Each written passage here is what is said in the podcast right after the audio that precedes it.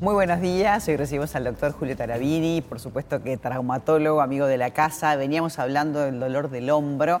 Del hombro él sabe muchísimo porque ha integrado este, por muchísimos años, creo que tiene nada más que 30 años de ocuparse del hombro. Em, en aquella, aparte fuiste presidente de la Convención Latinoamericana, ¿no? Sí, me tocó afortunadamente presidir la Sociedad Latinoamericana, así de cirugía de hombro y codo periodo 2013-2014. Así que bueno. Ahora ya estoy retirado del ámbito quirúrgico. Del ámbito quirúrgico, pero, pero lo bueno es que podemos hacer este, medicina preventiva y cuando empezamos con dolores, de repente si lo tratamos eh, con antelación no llegamos a una cirugía, ¿verdad?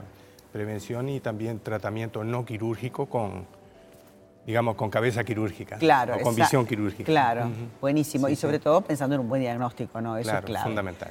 Ahora, Hablábamos la vez pasada del maguito rotador y ese dolor en el hombro y bueno, diferentes grados donde por supuesto apelamos a los analgésicos o, a parches o a diferentes cosas, pero a veces el dolor se hace más intenso, ¿no? Y se hace inhabilitante inclusive en cuanto al movimiento, a no poder levantar lo suficiente como para poderse peinar o para poder, bueno, moverse libremente. Exacto. Porque es una articulación realmente compleja, ¿no? Ahí está. Eh, es muy cierto. en general el el cuadro clínico hombro doloroso tiene como la principal causa el sufrimiento de los cortos rotadores, como lo comentábamos en el, programa anterior. Y la segunda causa en orden de frecuencia, pero bastante lejos de, los cortos rotadores, es este, el hombro congelado. ¿Qué dirías? ¿80-20? ¿Dirías una relación así? Eh, sí, sí, diría 70 a 25. Bien. ¿no? Y queda un porcentaje muy pequeñito para otras afecciones. Bien. Este, como causantes de, un hombro doloroso. Entonces, este, puede llegar a ser inhabilitante y todas las formas de hombro doloroso tienen en particular el dolor, por supuesto, y cierto grado este, de discapacidad para el movimiento del brazo. ¿Cómo se trabaja? ¿Cómo se hace un tratamiento? Se elabora un tratamiento para justamente abordarlo, no quirúrgicamente, idealmente, pero hay muchas herramientas para, para, usar. Muchas.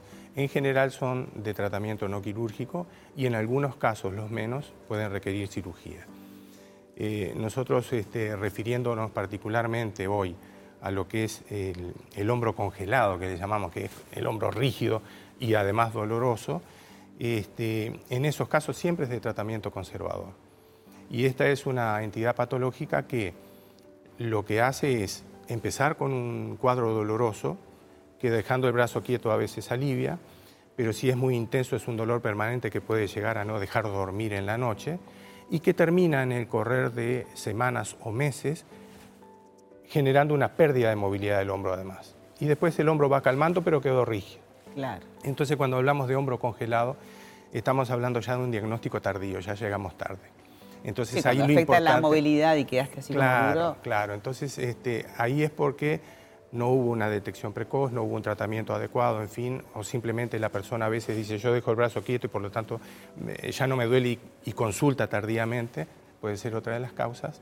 Y en esos casos es fundamental, como decías, el diagnóstico, porque en estos casos de hombro congelado uno se puede adelantar al, diagnóstico, a, esa, a esa evolución tardía del congelamiento del hombro, de la rigidez. Llegue a ese punto, digamos, tiene que haber pasado tiempo. Mucho se habla de lapsos entre 9 y 24 meses o más a veces de padecimiento de esta afección. Y es un sufrimiento de tipo crónico, pero como decía, con un diagnóstico precoz se puede adelantar uno en el tratamiento y cortar ese ciclo y dejar este, e impedir que eso siga avanzando. Bueno, el momento de la consulta es el momento justo, el hoy.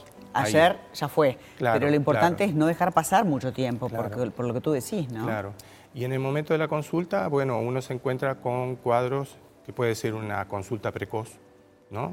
A la persona le empezó a doler la semana pasada, hoy ya consultó, eso es una cosa. Entonces, este, lo otro es que a veces eh, esa consulta viene diferida o en el tiempo, ¿no? Y resulta que el paciente viene ya con 3, 4 meses de evolución. Ahí lo encontramos habitualmente en otra etapa. Pero lo importante es que la etapa en que lo encontremos, siempre hay un recurso para decir acá frenamos y de acá empezamos la recuperación.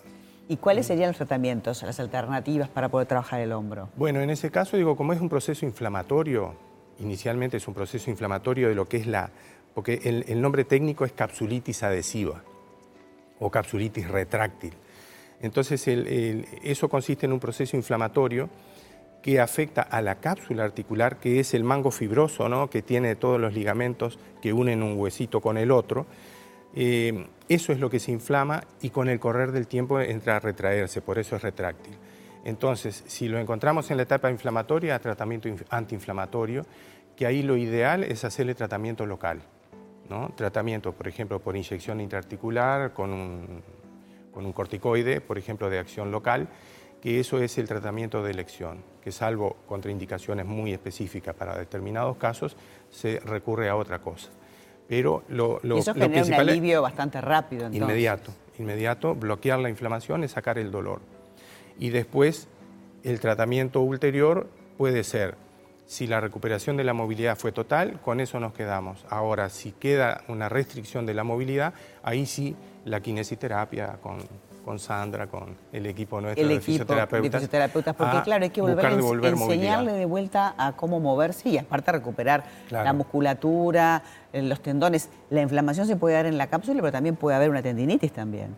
Puede haber una tendinitis asociada, ¿sí? ahí hablamos ya de lesiones asociadas, y puede ser que esa capsulitis o hombro congelado sea una una derivación secundaria a la patología de ese tendón. Aparte del dolor crónico, ¿qué necesidad, no? Se puede, se puede evitar. Pudiendo evitarlo. En general se puede evitar hablando de patologías de este tipo del aparato locomotor. Perfecto. Bueno, gracias doctor y que tengan felices fiestas. Nos vamos a seguir viendo, pero bueno, ya aprovechamos en este momento del año para saludarlo. Bueno, muchas gracias por la, por la nota esta vez.